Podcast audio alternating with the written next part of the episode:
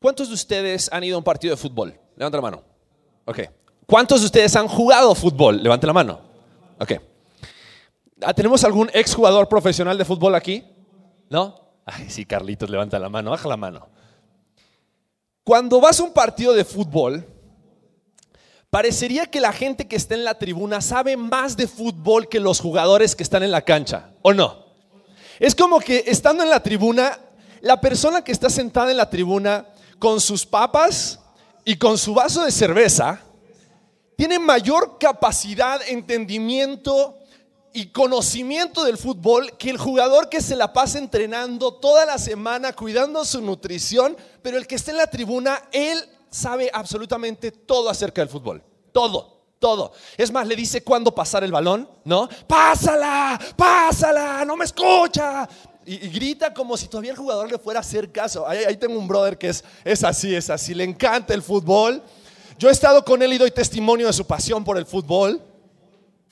Y, y, cuando estás en la tribuna es como si es como si tuvieras la capacidad de decirle a la otra persona y juzgas absolutamente todo lo que hace, pero que no se da cuenta que venía y que estaba abierto y no se da cuenta. Y, entonces comienza, comienzas a, a, tener ahí desde la tribuna un diálogo con el jugador, aunque el jugador ni te está pelando. Imagínate, hay más de 40 mil personas en un estadio, pero, la, persona, el aficionado, se siente en la capacidad de juzgar lo que está sucediendo en la cancha.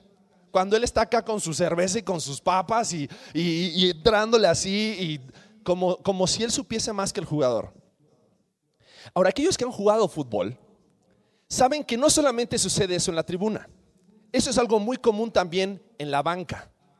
Y cuando estás en la banca, esperando tu turno para entrar a la cancha, eres el crítico y el juez de los 11 jugadores o de los 22 jugadores que están en la cancha. Y empiezas, ¿ya viste lo que hizo? ¿Que no se da cuenta que está abierto? Y, y, lo peor de todo es cuando los jugadores, y más en el fútbol amateur, generalmente esto no lo vas a ver en el fútbol profesional, a menos que seas Lionel Messi, pero generalmente en el fútbol amateur no falta el jugador que se para al lado del técnico y le dice, oye, no, ve lo que está haciendo. ya ni está corriendo. Ya ni está corriendo, velo. Nada más está caminando en la cancha. Como si fuera a influenciar las decisiones del técnico. Algunos se identifican con ese tipo de conversaciones o ha visto a alguien haciendo eso y dicen, no, no. Muchas veces somos muy rápidos para juzgar, criticar, adelantarnos y establecer inclusive un juicio sobre la persona que está desempeñando un rol, está desempeñando un papel y creemos que nosotros somos mucho más capaces para desarrollar ese papel de una mejor forma. Eso pasa en la tribuna y eso pasa en la vida real, diría TNT.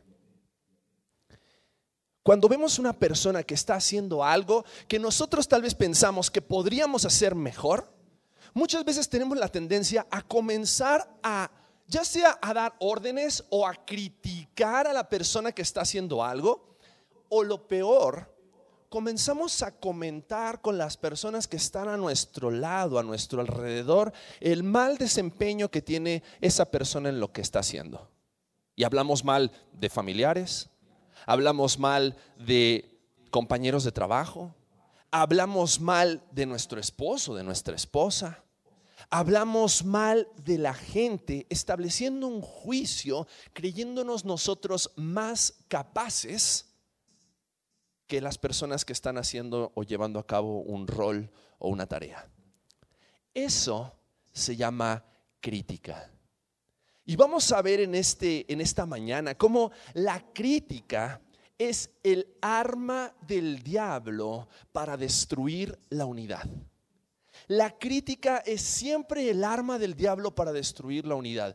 Es, es, el arma del diablo para destruir la unidad en el cuerpo de Cristo. Es el arma del diablo para destruir la unidad en tu pareja, en tu matrimonio. Es el arma del diablo para destruir la, la unidad en tu trabajo. Porque de repente cuando empieza a haber crítica es como están los que están a favor del jefe y los que están en contra del jefe. Ah, pero los que están a favor del jefe es porque son unos lamebotas y ellos nada más quieren la posición y quieren esto. Y entonces cuando hay crítica generalmente hay división.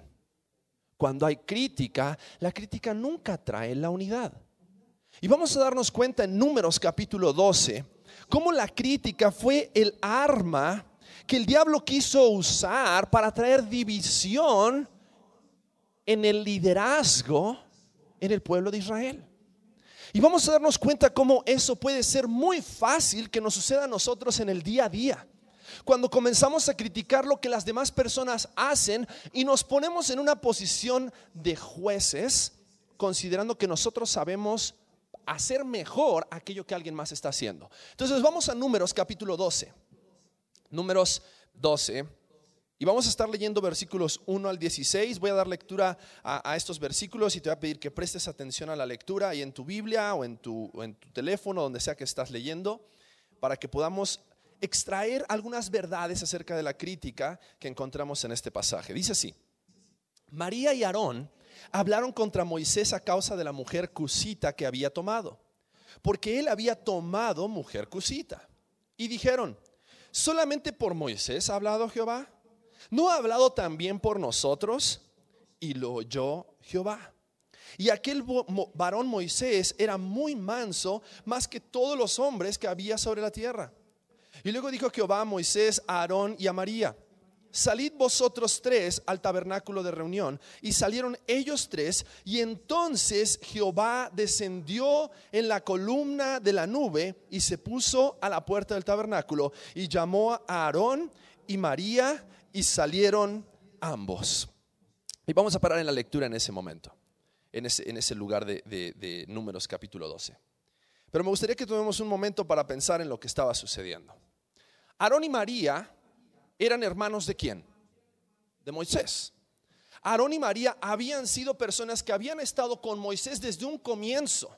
Desde el momento en que Dios había decidido escuchar las oraciones, los ruegos del pueblo y liberarlos de la esclavitud en Egipto, Aarón y María habían estado desde el comienzo con Moisés. Es más, María había estado con Moisés desde mucho antes.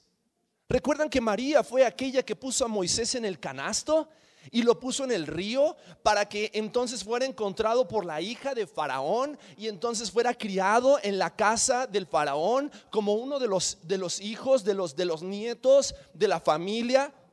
Ellos habían estado con Moisés desde un comienzo pero al mismo tiempo habían estado con Moisés y habían visto cómo Dios había obrado en medio de todo el trayecto desde, desde Egipto hasta este momento en Números capítulo 12.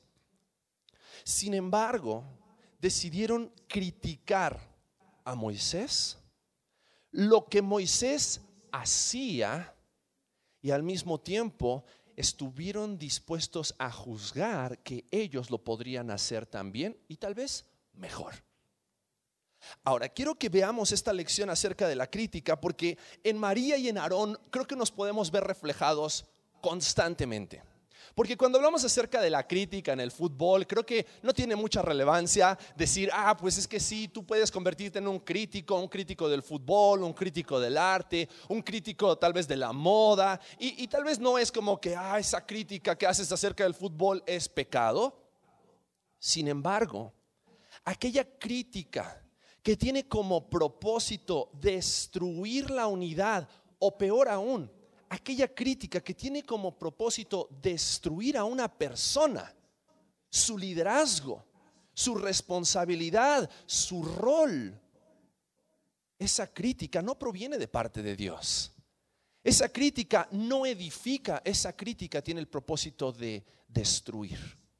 Entonces vamos a ver cómo aquí, fíjate, comienza diciendo el pasaje en, en Génesis capítulo 12, dice, María y Aarón dice, hablaron contra Moisés. Y cuando dice hablaron en el original, es un verbo que está en femenino. En, español no tenemos, los verbos no tienen género, pero en este, en este lenguaje está hablando acerca de que el primer comentario provino de parte de María, que María entendemos que tal vez era la hermana mayor entre los tres, y dice que este comentario vino de María a Aarón y dice que hablaron contra Moisés. Y fíjate lo que hacen primero a causa de la mujer cusita que había tomado, porque él había tomado mujer cusita. Ahora, tenemos que entender un poco el contexto y tenemos que entender qué significa esto de que había tomado una mujer cusita. ¿Se acuerdan que la esposa de Moisés se llamaba Séfora. Y esta esposa de Moisés, él la había tomado cuando él salió exiliado de Egipto. Él sale exiliado, no era del, pueblo de Israel, sino que dice que él estaba en el desierto y de repente vio a unos, pastores medio abusados y entonces él defiende a unas mujeres en un pozo y entonces el padre de estas mujeres lo manda a llamar a Moisés y entonces Moisés comienza a trabajar con este hombre y se casa con una de sus hijas, Séfora. Ahora esta Séfora, dice aquí la palabra de Dios, que era cusita. Y cuando habla acerca de que era cusita, está hablando acerca de que era de la región, pero al mismo tiempo las personas de esta región no eran personas tal vez como el pueblo de Israel a nivel físico o a nivel raza. Se cree que tal vez esta mujer, Séfora, era una mujer de raza tal vez un poco más oscura. Tal vez podría llegar a haber sido una mujer negra o podría llegar a haber sido una mujer de, de, tez o de piel eh, tal vez más, más bronceado que los, que los israelitas. Y generalmente, obviamente, esta era una mujer que trabajaba en el campo. Era una mujer que, que, que trabajaba bajo el, bajo el rayo del sol y sin embargo, María y Aarón, que habían sido también esclavos, que habían trabajado bajo el rayo del sol, lo primero que hacen al juzgar y criticar a Moisés fue juzgarlo a causa de la mujer con la cual se había casado. Y quiero que entendamos algo acerca de la crítica bien importante al ver esta crítica. ¿Por qué? Criticar, y vamos a definirlo, la Real Academia de la Lengua Española tiene, tiene dos definiciones acerca de la crítica, y vamos a hablar primero de la primera definición y después de la segunda. Pero la primera definición de criticar es hablar mal de alguien o de algo y señalar un defecto o una tacha suyos. Porque cuando criticamos, lo primero que queremos hacer a través de la crítica es juzgar en base a nuestra percepción para descalificar a la persona acerca de lo que la persona está haciendo. Y fíjate qué es lo que hace Moisés, qué es lo que hace Aarón y qué es lo que hace María. La razón por la cual ellos querían descalificar a Moisés la vamos a ver más adelante, pero lo primero que hacen es señalar acerca de la mujer con la cual él se había casado. Ahora, Dios nunca nunca condena el matrimonio interracial. Sin embargo, ellos estaban poniendo en una posición racista, queriendo hacer diferencia entre la esposa con la cual él se había casado y no era una mujer del pueblo. Sin embargo, Dios siempre permitió que el pueblo de Israel influenciara a otras naciones. Y aún dice la palabra de Dios que, que, que este hombre que llamó a Moisés para que se casara con su hija Séfora era un hombre temeroso de Dios, aún siendo de otra nación. Pero Aarón y, María decidieron utilizar esto como una estrategia para descalificar a Moisés como persona. Y eso es algo que muchas veces nosotros hacemos cuando comenzamos a criticar. Cuando comenzamos a criticar, no criticamos muchas veces la apariencia exterior de las personas, aunque sí lo hacemos. Pero la mayoría de las veces comenzamos a criticar y a juzgar las intenciones del corazón. Y tal vez una de las cosas que María y Aarón estaban queriendo juzgar en este momento era la razón por la cual Moisés se había casado con esta mujer. Y comenzaron a juzgar su corazón y comenzaron a querer descalificarlo como persona. Dice que la razón por la cual lo juzgaron y comenzó toda la conversación fue acerca de que Moisés se había casado con una mujer cusita. Y si somos honestos, cuando nosotros queremos criticar a otra persona, necesitamos poder tener un escalón más arriba en donde pararnos y necesitamos poder ver a las demás personas en un escalón más abajo, porque eso nos da la autoridad de poder señalarlos. Y no, la Biblia no nos dice con quién estaba casada eh, eh, eh, María o con quién estaba casado Aarón específicamente, pero sí podemos saber que la esposa de Moisés en este momento se había convertido en el tema de conversación que María y Aarón estaban utilizando para querer señalarlo y descalificarlo. Y todo esto, ¿por qué? Porque el crítico juzga en base a su percepción para descalificar a la persona, pero la percepción nunca es igual a la realidad. Las cosas como nosotros las percibimos no siempre están ajustadas a la realidad de las personas o a la realidad de lo, de lo que está sucediendo. Porque nosotros cuando juzgamos desde fuera, y aquí quiero que entendamos algo, este juicio y la crítica está hablando acerca de un juicio que se hace apresuradamente. Cuando de repente ves algo y dices, eso está mal, y ni siquiera lo juzgas en base a ningún principio, sino en base a lo que percibes. ¿No hacemos eso muchas veces en las conversaciones? Cuando de repente ni siquiera permitimos que la, otra persona se excuse o explique y ya juzgamos en automático en base a lo que percibimos. Y de repente es que yo nunca quise decir eso, pero es lo que entendí. Es que yo nunca te dije eso, pero fue lo, mira, tal vez no fueron tus palabras exactas, pero fue lo que yo interpreté en base a lo que tú me dijiste. Juzgamos en base a nuestras percepciones y lo peor de todo es que no solamente hacemos un juicio aquí adentro, sino que después vamos y lo comunicamos a otros, así como María y Aarón lo hicieron. ¿Para qué? Para descalificar a la persona. Cuando comienza un chisme, cuando comienza una murmuración, cuando comenzamos a criticar a alguien, lo primero que tratamos de hacer es hacer ver a las demás personas cómo esa persona no está calificada para llevar a cabo el rol que está llevando. Lo peor de todo es que aquella persona que María y Aarón estaban queriendo descalificar era el hombre que Dios había elegido, no por sus méritos, porque Moisés había matado a un Egipto, a un egipcio en Egipto y había huido al desierto. Y en el desierto Dios lo llama a Moisés y le dice, quita el calzado de tus pies porque el lugar donde te estoy llamando es santo. Moisés no merecía para nada el rol que Dios le estaba dando de ser el líder en Egipto.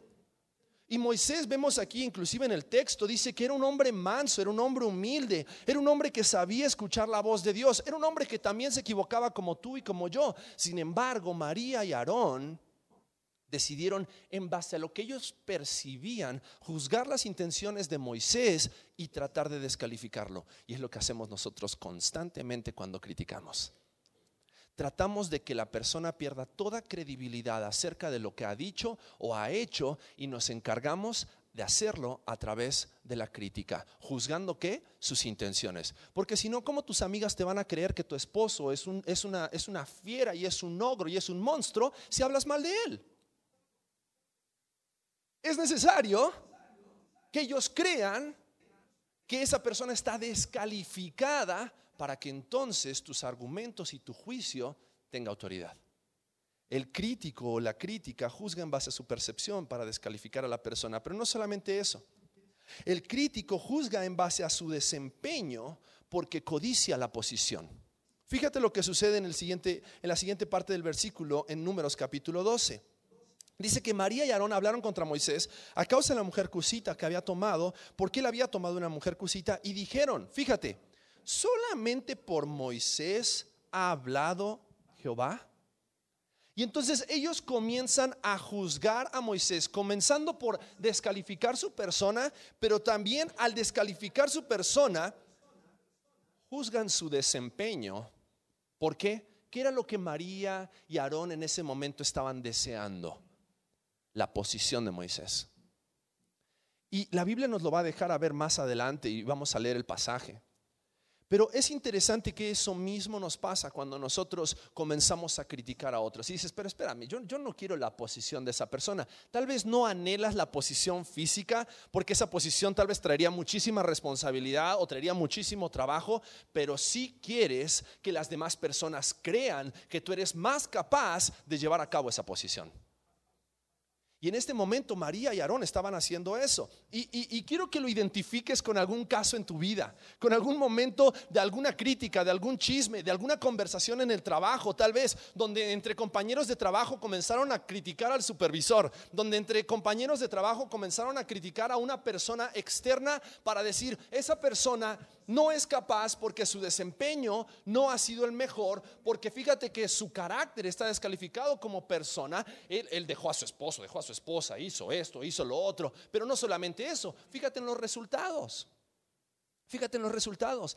Números capítulo 12 viene después de Números capítulo 11. Y en Números capítulo 11 había sucedido algo muy especial. El pueblo de Israel se quejó, como generalmente lo hacía, y se quejó ¿por qué? Porque se la pasaban comiendo maná. Y dijeron, ay, pero ¿por qué tenemos que seguir comiendo maná? ¿Por qué tenemos que esperar a que llueva para que podamos comer el maná? Y Dios dice, ah, sí, ¿quieren algo más que maná? Pues ahí les van codornices. ¡Fra! 30 días de codornices para todos. ¿Se cansaron de pancito bimbo? Ahí les va. Kentucky Fried Chicken. Pero en medio de todo eso, dice la palabra de Dios en, en Números capítulo 11 que Dios le dice a Moisés, llama a 70 varones, de los cuales yo voy a derramar mi espíritu, el mismo espíritu que está en ti. Y ese espíritu que está en ti te va a ayudar o va a ayudar a esos varones a que sean ayuda para ti en el liderazgo en el pueblo. Y sobre esos 70 varones voy a derramar mi espíritu y entonces esos 70 varones te van a ayudar a liderar, a guiar el pueblo. Ahora, la Biblia no nos dice, pero por lo que tal vez podemos entender en Números capítulo 12, ni Aarón ni María eran parte de esos 70 personas que recibieron en ese momento el Espíritu de Dios. Y fíjate qué tan importante era recibir en ese momento el Espíritu de Dios, que dice que Dios llama a Moisés y llama a estos 70 varones, pero solamente 68 de estos 70 varones van con Moisés a encontrarse con Dios. Dios desciende con la nube, los llena con su Espíritu y dice que comenzaron a profetizar y profetizar significa hablar en nombre de Dios. Y dice que cuando ellos estaban profetizando había dos de estos 70 varones que se habían quedado en medio del pueblo. Y como el Espíritu de Dios descendió y llenó a estos 70 varones, estos dos varones que estaban en medio del pueblo comenzaron a profetizar también.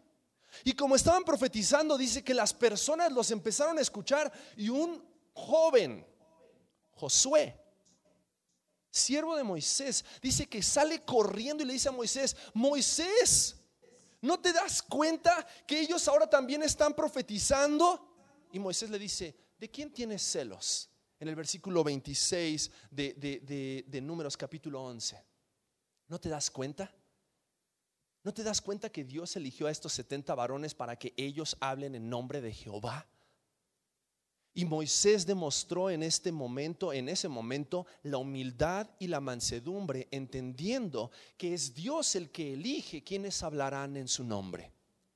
Sin embargo, María y Aarón tomaron eso como para decir, ¿que solo Dios tiene que hablar a través de Moisés?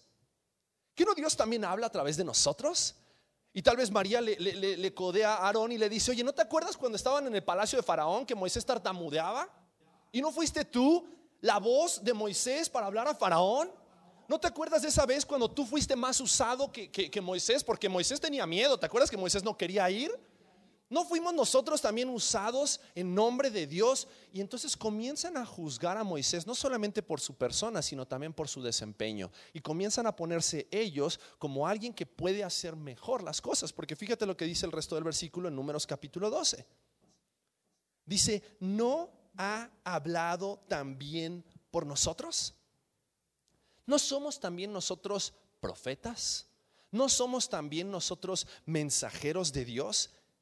Y entonces comenzaron a juzgar a Moisés en base a su desempeño. Y ahora quiero que entendamos algo. El, siguiente versículo dice que Moisés dice que Dios oye todas estas cosas y dice que llama a, María y Aarón para rendir cuentas de lo que habían dicho, pero fíjate lo que dice el versículo 3. Dice que aquel varón Moisés era muy manso, más que todos los hombres que había, que había sobre la tierra. Y creo que esta descripción acerca de Moisés, si bien sabemos que Moisés escribió el Pentateuco, no la escribió Moisés acerca de sí mismo. Porque tal vez sería muy raro que Moisés diga, y Moisés era el hombre más humilde de toda la tierra, perdió la humildad. Pero sí podemos tener conocimiento y se cree que quien terminó de escribir el Pentateuco, porque después al final del Pentateuco inclusive hasta describe cómo Moisés murió y, qué sucedió con el pueblo de Israel después de la muerte de Moisés, se cree que quien terminó de escribir el libro, el Pentateuco, fue Josué. Y Josué había visto el testimonio de Moisés acerca de su humildad que cuando otros criticaron o cuando otros comenzaron también a profetizar y cuando Dios comenzó a usar a otros, Moisés supo mantener su lugar delante de Dios y entender que es Dios el que escoge a cada persona para estar en el lugar en el que están. Por lo tanto, no debían en ningún momento tratar de juzgar su desempeño, comparar su desempeño y ver quién era más digno de esa posición. Ahora, ¿por qué es importante que entendamos esto? Porque a veces creemos que merecemos esa mejor posición que tiene la otra persona y entonces criticamos. Creemos que podríamos hacer un mejor trabajo que la otra persona y entonces criticamos. Y nos ponemos en un plano de juez, señalando todas las cosas malas que hacen las personas en lugar de reconocer las cosas buenas. Y después de la crítica que viene acerca de Moisés de parte de Aarón y María, me encanta que el versículo 3 es resaltar algo bueno acerca de Moisés. Porque la forma en la cual nosotros podemos contrarrestar siempre la crítica no es a través de señalar las cosas malas que otras personas hacen, es a través de reconocer lo bueno y aquellas cosas que Dios hace a través de sus siervos. Y Dios hace a través de nuestros hermanos. Y Dios hace a través de las otras personas. Entonces, cuando leemos este pasaje, eh, vemos que el crítico siempre juzga en base a su desempeño porque codicia la posición, pero en tercer lugar acerca de la crítica, y después vamos a pasar a una parte más práctica. El crítico juzga buscando la preferencia, buscando el lugar, pero Dios juzga buscando erradicar el pecado. Siempre el crítico va a tratar de ser aquel reconocido como aquel, aquella persona que tiene el derecho de criticar y el derecho de juzgar, pero Dios siempre va a demostrar que Él es el juez por excelencia. Y aún a pesar de la crítica, fíjate lo que sucede en, Números capítulo 12, leímos hasta el versículo 4, pero dice que cuando salieron ellos tres entonces, Jehová descendió en la columna de la nube y se puso a la puerta del tabernáculo y llamó a Aarón y a María y salieron ambos. Y él les dijo, ah, oíd ahora mis palabras. Cuando haya entre vosotros profeta de Jehová, le apareceré en visión, en sueños hablaré con él, pero no así a mi siervo Moisés, que es fiel en toda mi casa. Cara a cara hablaré con él y claramente y no por figuras y verá la apariencia de Jehová. ¿Por qué pues no tuvisteis temor de hablar contra mi siervo Moisés?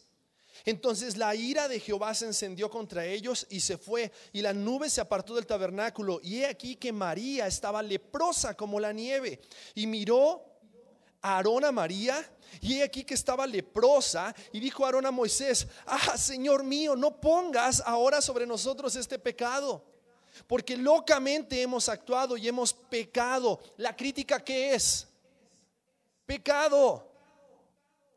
No quede ella ahora como el que nace muerto, que al salir del vientre de su madre tiene ya medio consumida su carne. Entonces Moisés clamó a Jehová diciendo, te ruego, oh Dios, que la sanes ahora. Y respondió Jehová a Moisés, pues si su padre hubiera escupido en su rostro, ¿no se avergonzaría por siete días? Sea echada fuera del campamento por siete días y después volverá a la congregación. Así María fue echada del campamento siete días y el pueblo no pasó adelante hasta que se reunió María con ellos. Después el pueblo partió de Acerot y acamparon en el desierto de Parán. El crítico siempre busca la preferencia, busca ser el reconocido. Busca que las demás personas digan, esa persona sí sabe. Pero Dios que juzga las intenciones del corazón, Dios siempre desea erradicar el pecado en nuestras vidas. Dios sabía por qué María y Aarón estaban haciendo esos comentarios. Dios conoce sus corazones y Dios conoce tu corazón. Dios sabe por qué criticas. Dios sabe por qué señalas. Y porque Dios sabe por qué criticas y Dios sabe por qué señalas, Dios tal vez cuando tú estás buscando la preferencia, Dios va a dar un testimonio público acerca de tu pecado para erradicar el pecado de tu vida. Y déjame decirte algo, el chisme siempre se sabe.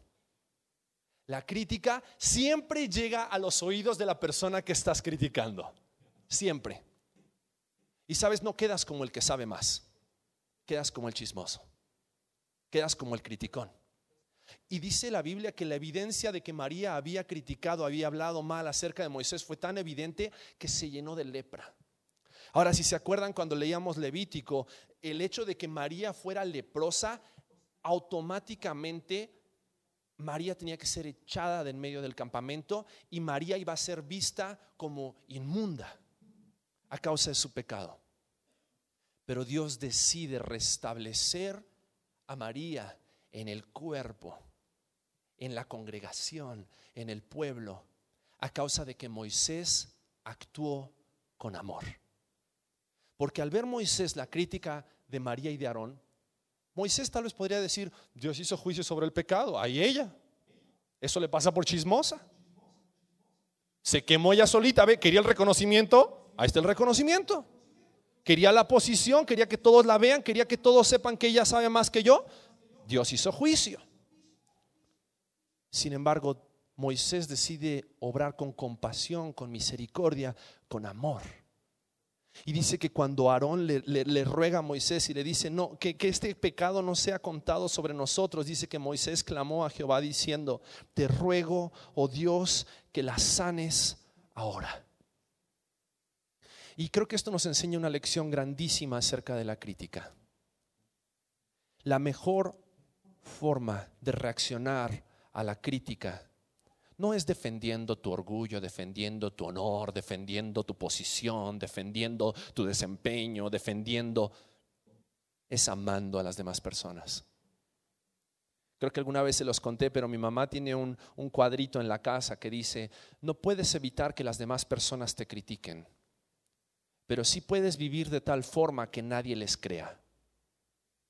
No puedes evitar que la demás gente hable mal acerca de ti. Pero sabes qué? El corazón de María fue evidenciado cuando ella chismeó y criticó acerca de Moisés. Pero el corazón de Moisés fue evidenciado cuando fue criticado acerca de quién era él. Y Moisés demostró quién era él. Cuando él decidió amar a María y a Aarón, aún a pesar de que lo estaban criticando. Y sabes, eso nos enseña algo y me gustaría que pensemos en algunas cosas bien prácticas. La crítica solamente puede ser cambiada por amor. El amor es el arma más grande para poder detener la crítica. ¿Por qué? Porque es necesario que el que ama esté dispuesto a amar aún a pesar de cuando está siendo criticado. Y eso es difícil, es muy difícil. Porque cuando está siendo criticado, lo único que quieres es que la persona sea consumida por la ira de Jehová y sea echado del campamento. Pero amar, amor, es un fruto del Espíritu Santo y es lo que tiene que haber en nuestros corazones y en nuestras vidas. ¿Para qué? Para no criticar, pero también para reaccionar correctamente ante la crítica. Entonces, cuando veo algo malo acerca de una persona, porque a veces hay ciertos términos que utilizamos como crítica destructiva y crítica constructiva. La crítica es crítica. Pero es necesario que entendamos que cuando vemos algo que está mal en una persona, la Biblia nos enseña y nos deja clara enseñanza acerca de cómo debemos reaccionar y qué debemos hacer no para criticar a la persona, porque definimos que crítica es hablar mal de alguien o de algo y señalar un defecto o una tacha suyos. Pero otra definición de la Real Academia de la Lengua Española es criticar es analizar pormenorizadamente, o sea, detalladamente, algo y valorarlo según los criterios propios de la materia que se trate. ¿Sabes qué está diciendo este, esta, esta definición? Una cosa es criticar y señalar lo malo que hace una persona para destruirlo. Otra cosa es hacer un análisis objetivo de lo que está sucediendo tal vez en la vida de la otra persona en base a un principio, en base a una regla, para ayudar a esa persona a cambiar y a mejorar lo que está haciendo. ¿Sabes cómo dice la Biblia que se llama eso? No crítica constructiva, se llama corrección en amor. Corrección en amor. Porque si yo veo algo que mi hermano está haciendo mal, si yo veo mi esposo que está haciendo algo que está mal, si yo veo un amigo que está haciendo algo mal, lo peor que puedo hacer es criticarlo, hablar mal acerca de él con el propósito de que de que él quede escrachado y de que se queme por la ira de Jehová. Lo mejor que puedo hacer es acercarme con esa persona, dice Mateo capítulo 18, y corregirlo en amor. Y el que ama, fíjate, el, el, crítico juzga en base a su percepción para descalificar a la persona, pero el que ama siempre busca corregir con principios para hacer crecer a la persona. Y fíjate lo que dice Proverbios capítulo 28, versículo 23. El que reprende al hombre hallará después más favor que el que lo lisonjea con la lengua. Porque déjame decirte algo, el crítico es el más grande de los hipócritas. Porque el que critica es aquel que no tiene el valor para decir la verdad de frente. Y cuando lo sientas frente a la persona, a ver, ven, vamos a platicar con esta persona que, ¿te acuerdas lo que dijiste acerca? No, yo nunca dije nada, no, será lo que entendiste, pero yo nunca dije nada de eso. ¿Y cómo se llama eso? Lisonja. ¿Y qué es eso? Hipocresía. Si realmente viste algo que la otra persona estaba haciendo mal, ¿qué era lo correcto que tenías que hacer? Acercarte con esa persona y decirle, oye, creo que eso que estás haciendo está mal. Y no subjetivamente, sino objetivamente, porque la Biblia dice que eso está mal. Y no a bibliazos, y no, no, no, así como, sino con amor. Con amor. Porque cuando lo hacemos con amor, el que ama busca corregir con principios para hacer crecer a la otra persona. Si tú vas y criticas y hablas mal de una persona, un tercero que no está presente, es chisme, es murmuración, es crítica, es pecado. Dios desecha el pecado en nuestras vidas, pero no solo eso, sino que no estás ayudando a nadie. Al contrario, estás contaminando a otras personas con tu crítica en lugar de ir y ayudar a esa persona, ayudarlo a crecer. El que ama busca corregir con principios para hacer crecer la persona. El crítico también juzga en base a su desempeño porque codicia la posición, pero el que ama no hace comparaciones, sino que afirma al corregido. Si tú amas a esa persona, no lo vas a comparar señalándole las cosas malas que ha hecho y señalándolo lo, malo que es en su desempeño, sino que lo va a afirmar con aquellas cosas buenas que esa persona hace. Y Dios es bien claro cómo nos deja ese versículo 3 en Números capítulo 12 diciendo, Moisés era un hombre manso, humilde, más que todos los hombres sobre toda la tierra. El que ama no busca destruir, busca edificar, busca construir, busca ayudar a la otra persona a crecer. Entonces no hace comparaciones, sino que afirma al corregido. Proverbios 27, 6 dice, fieles son las heridas del amigo, pero engañosos los besos del enemigo. Y por último, el que ama no busca el reconocimiento. Recuerdan que el crítico juzga buscando la preferencia, busca que los demás lo prefieran a él antes que a las demás personas.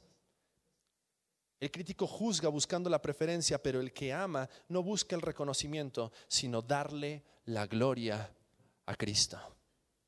Mateo capítulo 18, versículo 15 dice, y si tu hermano peca, si ves algo que está mal en tu hermano, si ves algo que tu hermano no está haciendo bien, ve y repréndelo como a solas. Ve y repréndelo estando tú y él solos y si te oyere, has ganado a tu hermano. Sabes, el crítico siempre va a buscar que las demás personas reconozcan que él tiene la razón acerca de los errores de alguien.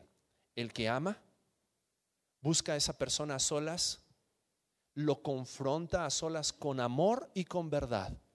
Con amor porque desea que esa persona crezca, con verdad para no ser subjetivo, sino ser objetivo basado en los principios de la palabra de Dios. Pero a solas porque lo que Dios hace en la vida de la persona no necesita ser reconocido por las demás personas.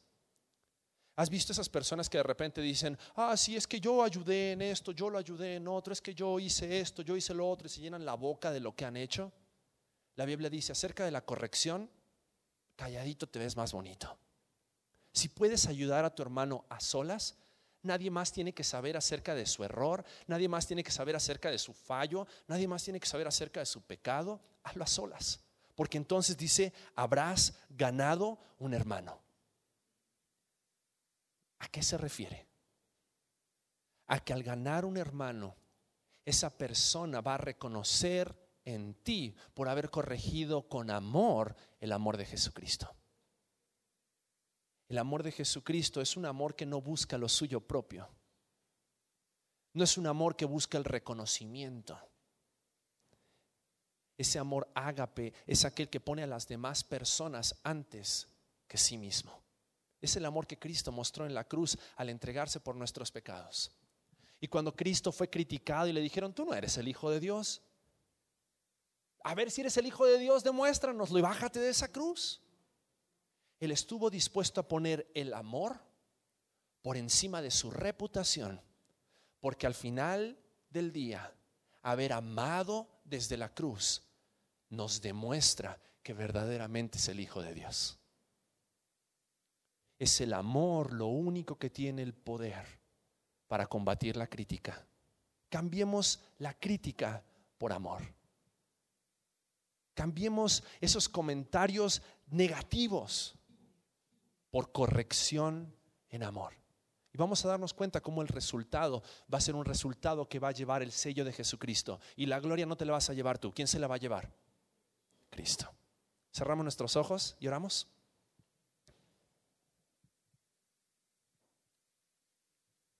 Padre, queremos agradecerte por tu palabra y queremos agradecerte, Señor, porque tú nos enseñas a amar como tú nos amaste. Y Dios, a través de la muerte de Cristo Jesús y a través de esa sangre derramada en la cruz, tú ya nos señalas nuestros pecados. Tú ves el poder que tiene la sangre de Cristo para perdonar nuestros pecados. Dios, tú, tú ya nos señalas nuestros errores. Tú nos recuerdas que la obra de Cristo es constante y nos perfecciona. Dios, ayúdanos a amar como tú amas, para que podamos ser hermanos que ganan hermanos y no seamos hombres y mujeres que critican y al criticar destruyen la unidad en el cuerpo de Cristo. Destruyen la unidad en sus matrimonios. Destruyen la unidad en sus empleos. Porque ese es el trabajo del diablo.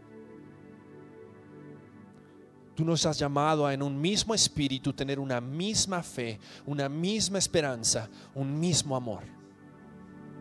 Ayúdanos a cambiar la crítica por amor. Te lo pedimos en el nombre de Cristo Jesús. Amén.